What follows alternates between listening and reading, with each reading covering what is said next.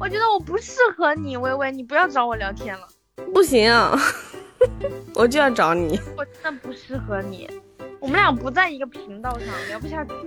我不想聊了，我觉得我们俩不合适，我们分手吧。不行，不可以，我不同意。Hello，我是奶兔子。嗯，今天呢是我们的兔子窝第四集啦。其实今天这位小姐姐哦，我之前已经跟她录过一版了，但是因为嗯这个录音的质量不佳，那只好被我作废了。今天这位大美女是我的好朋友齐豫，也是我的，哎，马上就是前同事了。嗯，她呢是一位才华横溢、青春靓丽的，嗯，你说你要做什么？都市丽人对吧？开玩笑的。你的光荣事迹我在前面节目中已经介绍过了，用用那个啥眼霜涂全脸的都市丽人。就是他，就是他。那是因为家里没有护肤品了。来，你自己也介绍一下自己。大家好，我是齐豫，是一个时尚民工。哦，新的词，时尚民工。这也不算新词了吧？时尚民工、金融民工、各种民工、打工人。我第一次听说。话不多说，我们先来我们的老规矩，你也知道了，对吧？分享，就是一定要分享东西是吗？但是我没有很想分享这方面的东西，因为我也没有什么很特别的东西。那要不你就很个性的说，哦，我不想分享。我不是不想分享，我是没有东西可以分享。那你有什么可以分享了？你最近在忙什么了？上班啊。如果你问我底下的问题，我是可以回答你。那给我推荐一个服装品牌吧。我给你推荐 short sentence，除了 short sentence 呢？没了。你这个就太假了吧？为什么非要是推荐？不是啊，因为你平时穿衣服不可能只穿 short sentence 啊，你也可能看到某一个品牌的啊这一季的衣服特别的，嗯，让你觉得有灵感或者说是打动你、吸引你的，没有吗？就是我不像管姐那样。特别擅长跟人家推荐款，然后呃跟人家聊天，很快的拉近距离，呃，就是管姐是一个金牌销售的那种那种人，她非常非常会会跟人家沟通。你如果就是问我这种问题，我就会觉得压力很大，你知道吗？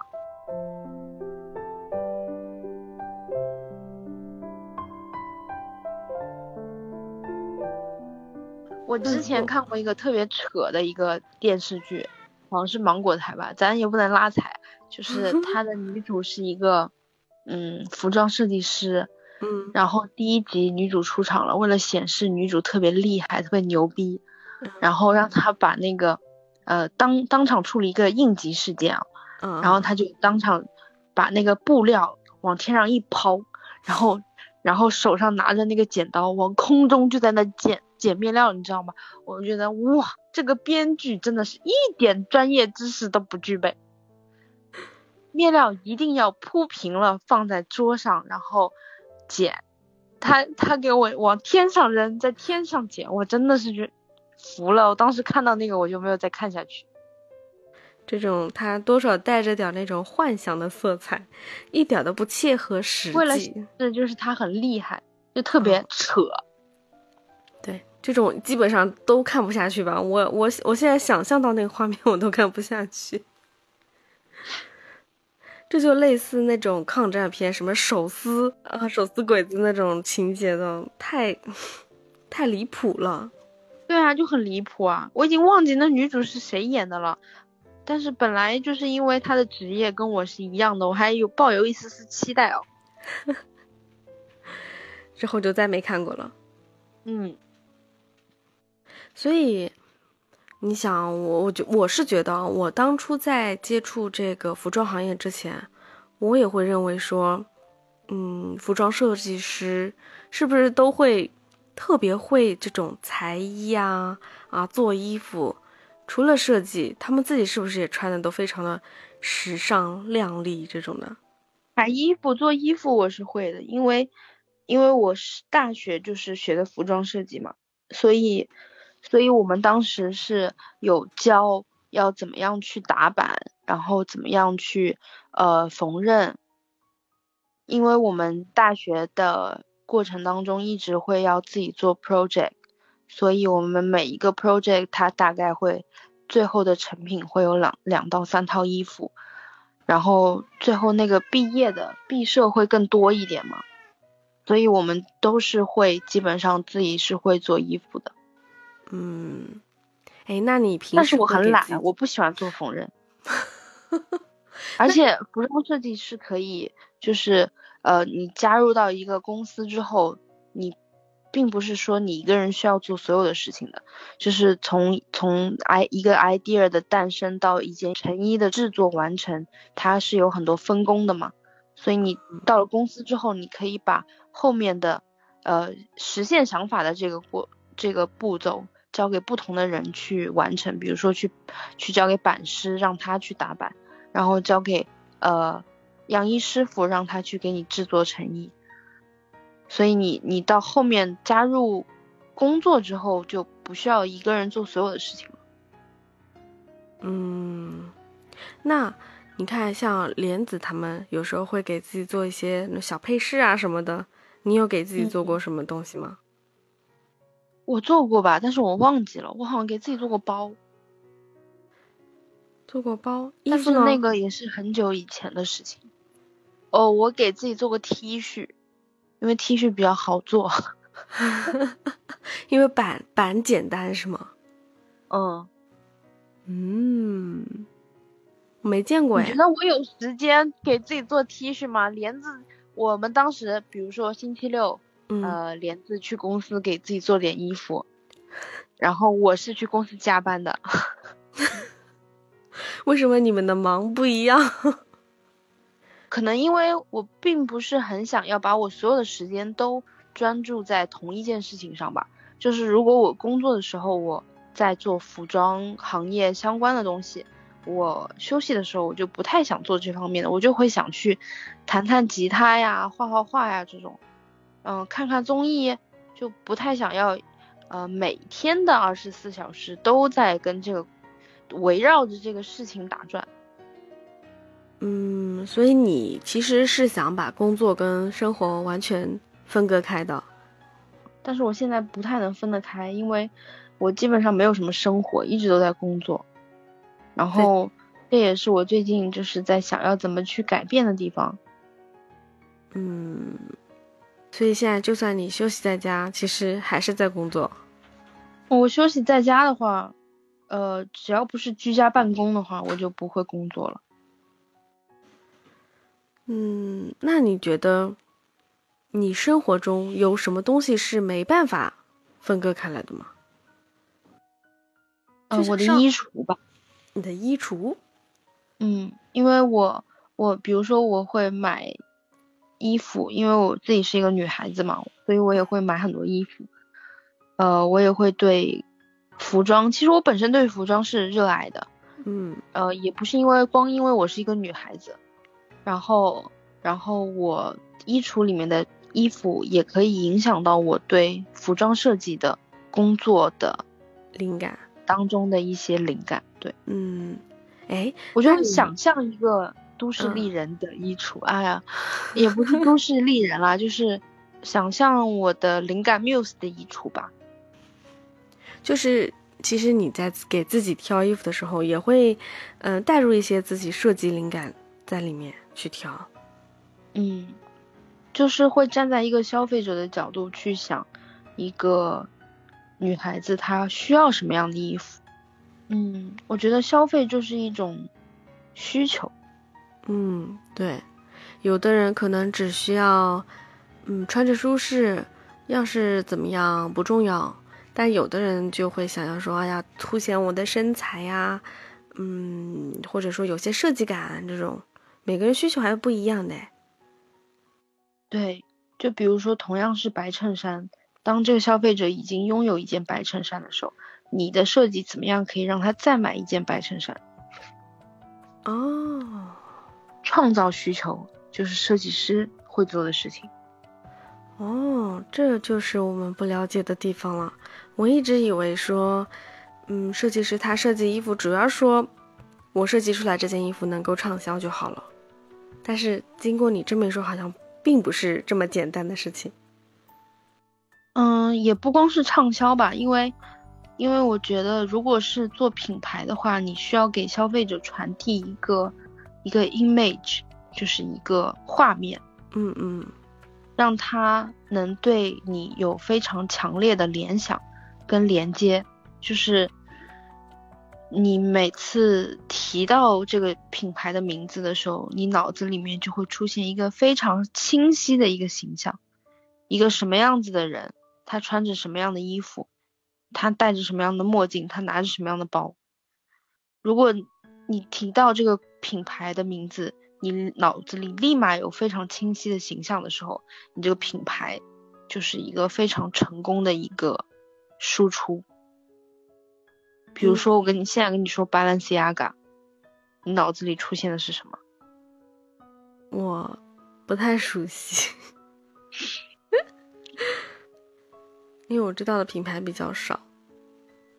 嗯哼，如果像这种。我不认识的英文，可能应该就是那种很很有个性的吧，但是又是从你这儿介绍出来的，我估计应该也是跟我们品牌这种风格出入不会太大。老大了，真的吗？这就是在我不了解这个品牌的时候会产生的一种联想。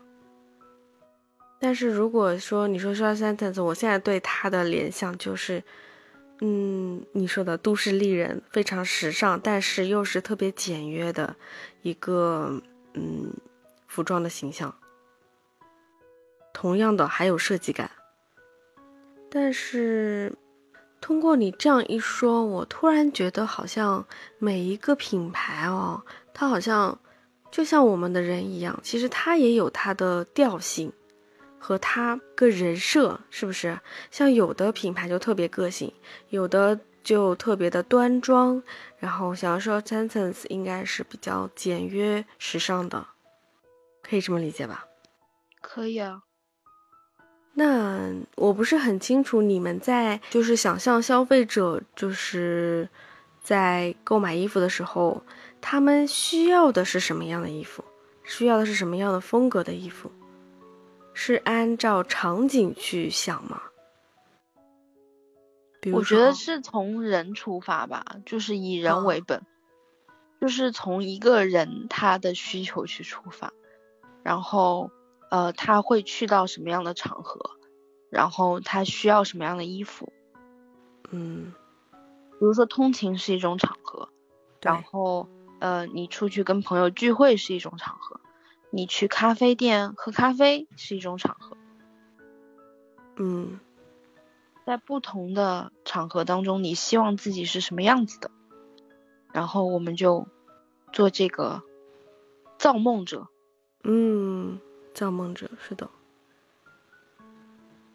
但是一个品牌应该是没办法兼顾到，嗯，大多数场合吧，它最多就是生活、职职场。像一些什么类似那种宴会、酒会，或者一些特殊场合的，就没办法兼顾到了吧？就是品牌 image 嘛，就是你没有办法。嗯，如果你是非常日常的一个，你是因为 show sentence 是恰好融入生活的时尚，所以它是恰好融入生活的，那它就是日常好穿有设计感的。所以如果它是一个非常非常 dress up 的东西，那它可能就会需要别的品牌，因为品牌是有故事传达的。嗯，如果我做了这样一个非常非常 dress up 的东西的话，它就不是在我这一个故事里面了。哦，哎，那像我们每一季度都会有一个故事，嗯。每一个季度都有一个主题，嗯，主题。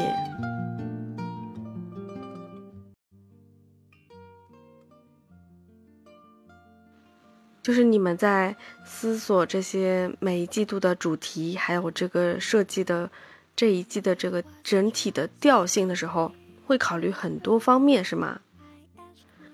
那你看，你每一季都要设计，嗯，这么多的衣服，对吧？还要考虑主题啊什么的，会不会有这种灵感，呃，缺失，或者说是你焦虑的时候？一直到现在吧，我都时常会感觉到焦虑嘛。就是其实，呃，你有没有看过那个，嗯，呃，圆桌派？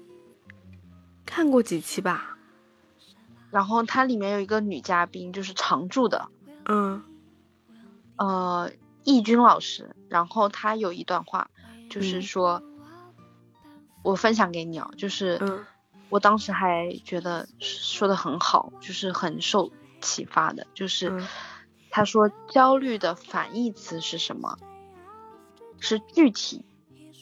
比如说你到底是什么呢？你说，比如说你考大学，你焦虑考大学的事情。好，那那你考哪个大学呢？你考哪个专业呢？那么你需要为他做出什么呢？你怎么准备你自己呢？你去研究这个事情，你一旦说到很具体的时候，其实你就不会焦虑了，因为一到具体你就知道方法途径，所以焦虑其实是一个非常虚幻的一个情绪。嗯，而且我最近其实也有感触，就是我之前有跟管姐就是聊到焦虑这个事情嘛，因为她也会对很焦虑，所以我就在想焦虑。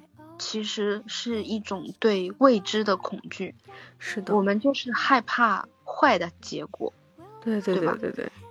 但是我们其实没有办法一直处在那种情绪当中，因为如果你一直处在那种情绪当中，你就没有办法理性的思考跟解决问题了，那就本末倒置了。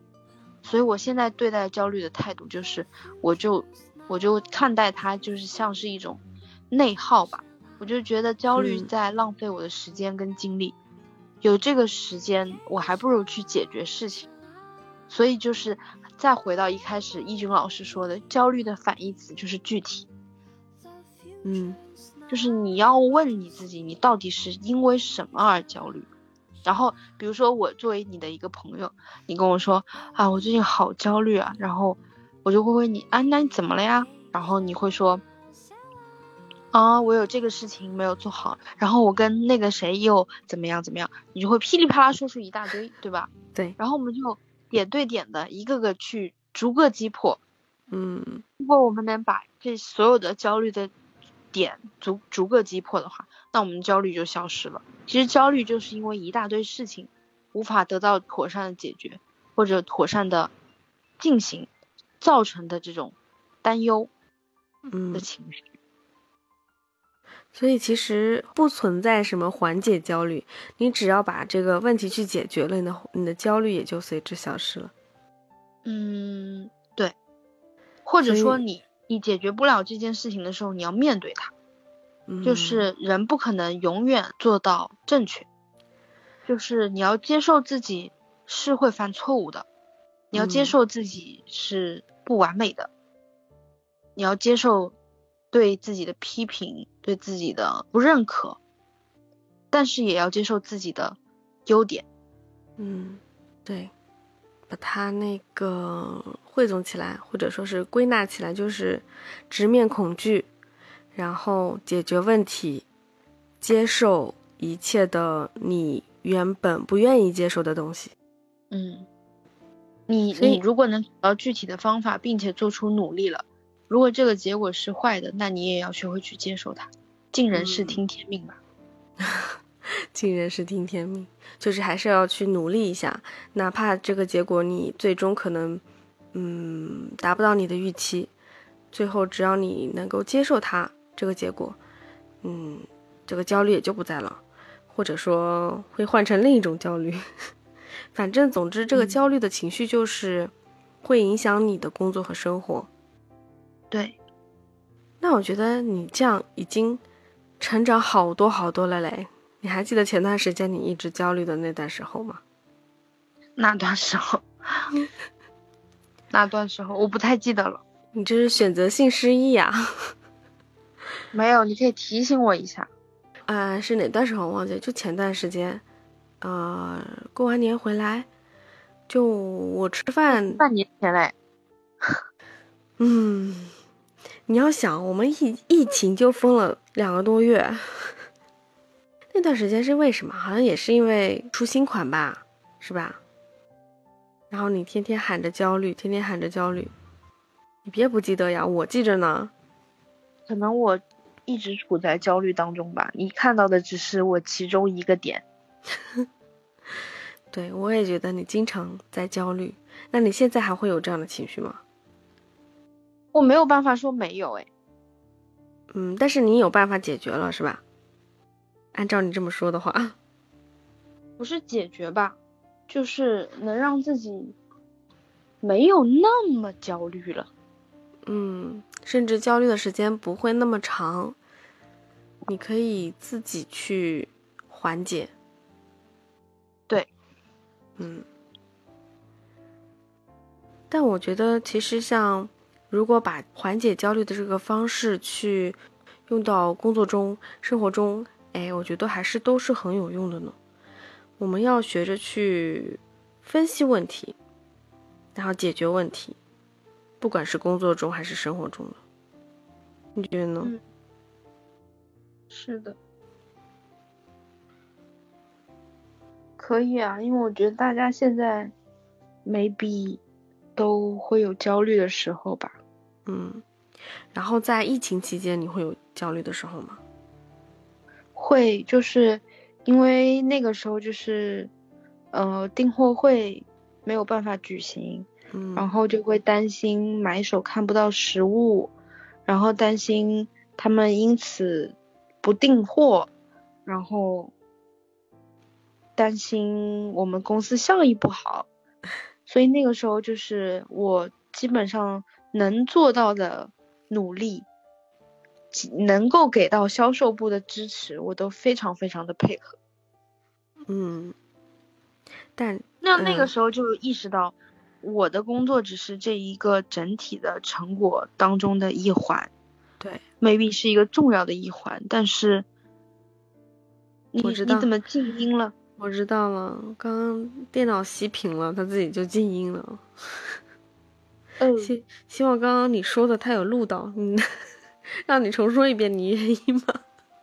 然后疫情当中，呃，除了这个之外，还有就是，呃，订货会结束之后，我们不是有很多样衣没有确认嘛？嗯，就会很焦虑，就是说如果再不解封的话，我们大货都来不及生产了。对那这样的话，我们呃承诺买手的交期做不到，我们又要去呃赔偿，就会很担心这些。然后后面来后来六月份不是解封了嘛？本来有小道消息说要封到六月底，当时我就非常的焦虑，非常害怕。对，如果到六月底，我们的交期肯定嗯够呛。嗯。哎，其实现在看的话，交期也够呛的。是的，然后当时，嗯，我还会收到很多负面的新闻，就是不是那种正规渠道的，而是微信上面别人的聊天记录的那种。啊，嗯，然后我就会觉得很焦虑，就是会一方面会为了这种不公正的行为感到愤怒，嗯然后另一方面就会害怕。自己会经历这些事情，哦，然后我就会觉得，我我有必要为了他人的处境而去奋斗，而去抗争，因为他人的处境就是我的处境，一只不过这件事情现在没有落到我的头上而已。对对对，就我会想到，呃，国外的那些游行示威。他们其实也不是每每一个人都跟那个受害者有关系，对吗？嗯嗯，他们可能并不是他的朋友或者家人，可能只是素未谋面的人，但是他们是为了自己的权利，为了自己身为人也好，或者为了自己身为女性也好的权利。同样，我们都是人，同样我们都是女性，我有必要，我我我应该站出来，为了我们这一一类人而奋斗，争取自己的权利。嗯，我当时反正就是想到了这个。我以前是一个不会去看社会新闻的人，你知道吗？因为我我知道我看了会很难过，嗯，然后我觉得我看了我也不能改变什么，我就觉得那个时候我可能就像活在一个，嗯，虚假的美好当中吧。就是我自己的生活很平静，我就不去看那些世界上另外正在发生的苦难。但是我疫情的时候就会觉得，觉得这些苦难他们离我好近。我必须去正视他们。嗯，是的，那段时间真的是，哎，这种消息特别多。虽然说现在我们真的是没有遇到过这样的事情，但是万一未来某一天这事情到自己身上了怎么办？这是你焦虑的点。我就觉得，如果。如果他们面对这些事情，就说明现在的这个社会它是存在问题的。对，所以我就应该去奋斗，所以我就应该去提出这些问题。提出这些问题，我不能说我可以解决这些问题，因为我的力量其实非常弱小。嗯，但是我至少可以就是，就是让大家看到这些问题。对对对，嗯。哎，八点了。结束了，那那那就来个结尾吧。虽然我不知道这期我该怎么剪，那好吧，今天啊聊了这么多，感谢我们家奇遇的做客，感谢我们奇遇跟我们分享了这么多他的这个服装设计师的一些生活和工作的内容。嗯，我不知道你下次还会不会来。不会了，不会了。啊，不重要，不重要，今天聊完就可以了啊。好的，那我们谢谢奇遇。那就这样吧，嗯，拜拜，拜拜。太难了，赶紧把它结束。